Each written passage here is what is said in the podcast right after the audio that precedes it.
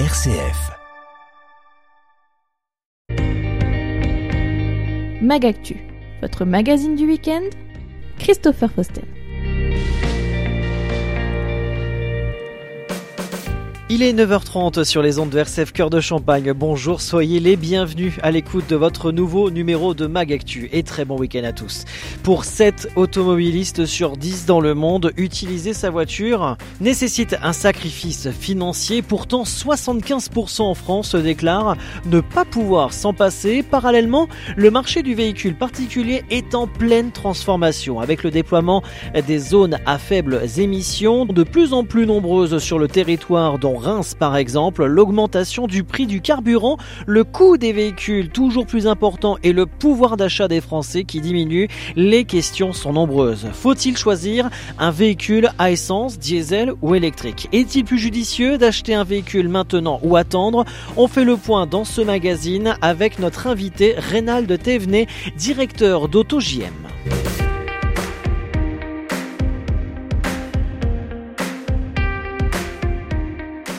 Rénal Thévenet, bonjour. Bonjour Christopher. Vous êtes directeur général de la société AutoJM. Merci d'être avec nous aujourd'hui sur RCF pour évoquer le monde de l'automobile sur le plan économique, sur le plan écologique, avec euh, l'arrivée des voitures électriques petit à petit sur notre territoire. Alors justement, à quel point sont-elles écologiques? Alors les, les, voitures euh, électriques sont écologiques à partir du moment où elles sont fabriquées. C'est-à-dire qu'elles ne vont pas euh, dégager de CO2, elles vont permettre d'épargner la, la, la, planète sur un certain nombre d'aspects comme l'extraction de, des carburants et autres. Par contre, si on prend toute la filière amont, qui est euh, d'obtenir à travers des mines les métaux euh, rares tels le lithium et autres, si on fait le bilan total, une voiture électrique ne deviendrait écologique qu'à partir de 150 à 200 000 kilomètres. Alors aujourd'hui, un Français doit choisir plutôt un véhicule à essence, diesel ou électrique quand on parle euh, sur le plan écologique ou le plan économique je dirais que du côté économique, aujourd'hui, une voiture électrique, malgré la prime Macron, euh, cette année encore de 6 000 euros, qui passera à 7 000 euros à partir de janvier 2023, reste encore plus cher qu'un véhicule thermique. Euh, donc je dirais, si on regarde le côté économique, il vaudra mieux se tourner vers un véhicule thermique que vers un véhicule électrique. Maintenant, ce qu'il faut savoir, c'est que les directives européennes font qu'en 2035 ne seront fabriqués que des véhicules électriques et que donc petit à petit le parc va s'électrifier. Maintenant, est-ce que ça veut dire que tout le monde roulera en électrique en 2035 Bien sûr que non, puisqu'en fait les véhicules thermiques ne vont pas être interdits à la circulation. Il y aura encore tout le marché de l'occasion et je pense qu'en 2050, on verra encore des véhicules thermiques rouler. La seule nuance, c'est l'apparition des ZFE, des zones où on pourra rouler. Aujourd'hui, il y, a, à peu près 13 villes qui sont concernées. En 2025, 43 villes on peut imaginer qu'aux alentours de 2035, toutes les zones urbaines auront des critères où les véhicules thermiques auront beaucoup plus de difficultés à circuler et ce qui, d'une certaine manière, induira la direction encore plus primordiale vers l'électrique. Une situation un peu compliquée euh, pour certains citoyens. Vous le disait, il y a 13 villes en France, dont la ville de Reims, hein, euh, sur notre territoire Champagne-Ardenne, qui est concernée par euh, ces critères.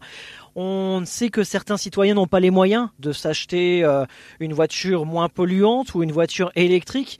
Qu'est-ce que vous répondez à cela? Je dirais qu'aujourd'hui, il, y, a, deux aspects. Il y a, un premier aspect qui vient aussi des annonces Macron, c'est que pour les foyers les plus modestes, alors quels seront les critères qui définiront qu'est-ce que c'est qu'un foyer modeste on attend toujours euh, cette annonce, mais il y aura la possibilité euh, d'acquérir en, on va dire en LOA, c'est-à-dire euh, location avec option d'achat des véhicules pour à peu près 100 euros par mois. Alors attention, c'est pas des LOA comme on peut en voir beaucoup aujourd'hui qui sont sur 24, 48 mois mais ça sera des LOA qui sont sur plus de 60 mois. Hein. donc c'est un engagement qui est sur 5 ans minimum pour avoir un véhicule à 100 euros par mois. Donc ça rendra l'accessibilité aux véhicules électriques un peu plus facile pour un, pour un grand nombre de foyers modestes. Pour euh, les autres foyers, eh ben, on se rend compte que déjà la partie LOA, LLD, c'est-à-dire je paye pour l'usage mais je ne paye plus pour la propriété, euh, ça se démocratise de plus en plus. Si on remonte à une dizaine d'années, on voyait ça surtout sur les voitures premium. Les gens qui allaient acheter une BMW, euh, qui allaient acheter une Mercedes, une Jaguar, faisaient beaucoup de LOA parce que c'était des véhicules très chers et ça permettait de les rendre plus abordables et de changer plus rapidement de véhicules. Ben aujourd'hui, on s'aperçoit que même des gens qui achètent des Citroën, des Peugeot, eh ben, si je prends l'exemple chez AutoJM, on a 30% de personnes maintenant qui font, qui achètent l'usage plutôt que la propriété. Rénal Thévenet, directeur général de la société Auto JM, avec nous aujourd'hui sur RCF pour évoquer l'avenir de l'automobile avec ses voitures électriques. On parlait justement euh, de la possibilité d'acheter une voiture soit en, entre guillemets en cash ou en LOA. Justement, l'impact de l'inflation sur l'achat d'un véhicule euh, joue beaucoup. Alors, ça joue beaucoup. Je dirais qu'il y a plusieurs aspects. Il y a l'aspect de dire, bon, il faut que je sorte de l'argent une grosse somme au premier coup à l'achat de mon véhicule. Et en plus, avec toute la mutation du secteur, de dire euh, du diesel, quid de l'essence, euh, mon véhicule quand je voudrais le revendre dans 5 ans, est-ce qu'il sera encore vendable, etc. Ben, à la fois le critère économique et à la fois le critère d'indécision sur la valeur de mon véhicule à terme fait que des gens se disent bon ben peut-être que c'est mieux que je la prenne en location avec option d'achat ou en location longue durée parce que dans ce cas-là, dans 3 ans, dans 4 ans, eh ben mon véhicule, euh, soit je prendrai la décision de l'acquérir de manière définitive, soit euh, je repartirai sur un autre véhicule parce que la législation aura tellement évolué mmh. qu'il vaut mieux que je que, que j'agisse ainsi. Donc, euh, d'une certaine manière, je, je, je m'attache à une société et à vendre, à, acheter, pardon, tous les mois une prestation, mais d'un autre côté, je m'achète de la liberté et du stress en moins pour dire oula, est-ce que c'est un bon investissement que je fais aujourd'hui euh, Que vaudra cet investissement dans 3-4 ans Et en fonction forcément de sa consommation aussi à, plus long terme, à court terme, à moyen terme. Aujourd'hui, on balance, on hésite entre des voitures à moteur thermique ou des voitures électriques. Aujourd'hui, vous venez de le dire il y a quelques instants, voiture électrique, c'est encore un petit peu compliqué financièrement parlant de, de, de s'investir malgré, la bonus, malgré le bonus écologique qui sera euh, augmenté à partir de 2023, passant de 6 à 7 000 euros. Renault Evenet, aujourd'hui, on voit certaines marques d'automobiles qui, parlent de, véhicules à, double pompe, essence GPL. On a encore l'essence qui est d'actualité, l'essence qu'on peut d'ailleurs transformer en bioéthanol.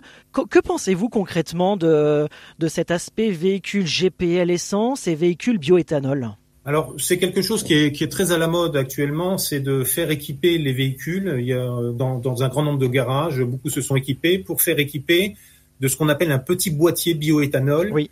qui permet, lorsque vous allez à la pompe à essence, de pouvoir mettre dans votre réservoir soit de l'essence standard, soit de ce qu'on appelle du E85, et le E85 étant du bioéthanol, qui est bien sûr euh, extrêmement moins cher puisque c'est en dessous euh, d'un euro, euh, d'un euro euh, le litre Bon, on consomme 20% en plus. Il y a aussi le boîtier.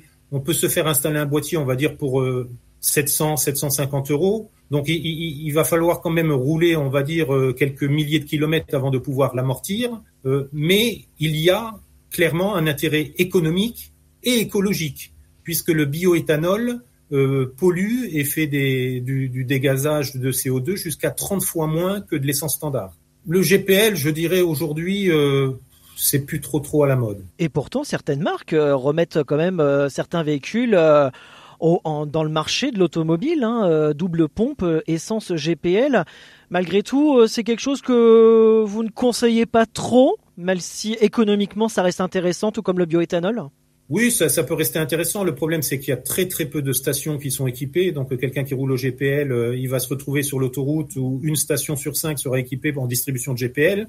Et si vous avez fait l'expérience comme moi de vous balader sur l'autoroute, des fois, vous voyez euh, GPL non disponible. Et pour moi, je, je, je pense que le GPL de, de, finira par disparaître. Avant de nous quitter, Rénal Thévenet, en quelques mots sur l'hydrogène? L'hydrogène, euh, c'est pareil, c'est une fausse bonne idée. Il faut savoir que le rendement énergétique de l'hydrogène est de 10 euh, à 30% alors que le rendement de l'électrique est de 60 à 80 si, si je vous le transforme en chiffre, c'est-à-dire que si je, une centrale électrique va me produire 1000 kilowatts, ça va être restitué vers un moteur électrique entre 600 et 800 watts qui sont restitués alors qu'un moteur à hydrogène, vers la pile à hydrogène, lorsqu'il va faire son électrolyse, euh, ne va produire que 100 à 300 kilowatts. Donc il y a une perte énergétique très très importante euh, qui fait que le rendement est plus faible et donc est forcément à terme moins écologique. Merci beaucoup, Rénal Thévenet, d'avoir été avec nous aujourd'hui sur RCF. Je rappelle, directeur général de la société Auto JM. À très bientôt. Merci à vous.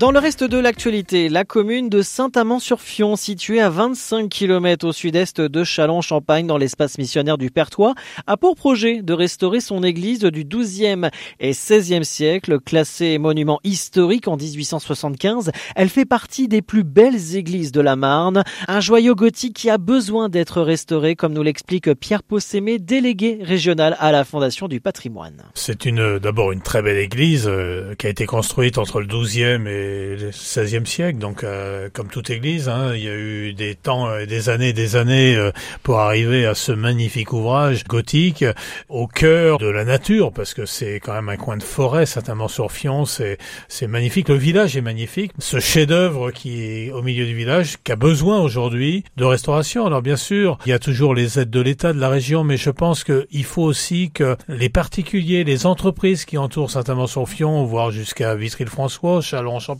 s'intéresse à ce monument. L'ouvrage est grand et magnifique et si on veut continuer à ce qu'il soit visité, il faut qu'il soit sécurisé. Donc il y a besoin de faire des travaux euh, sur euh, son bâti, voilà que ce soit sa couverture, sa charpente, mais ses maçonneries, voilà pour consolider et faire que ce bâtiment continue à être visitable. Le patrimoine c'est pas délocalisable, donc c'est vraiment de l'emploi direct dans une période qui s'annonce un peu compliquée euh, sur le plan des travaux. 2023-2024 va sûrement être compliqué pour une profession qui a bien du mérite de, de former des gens de haut niveau.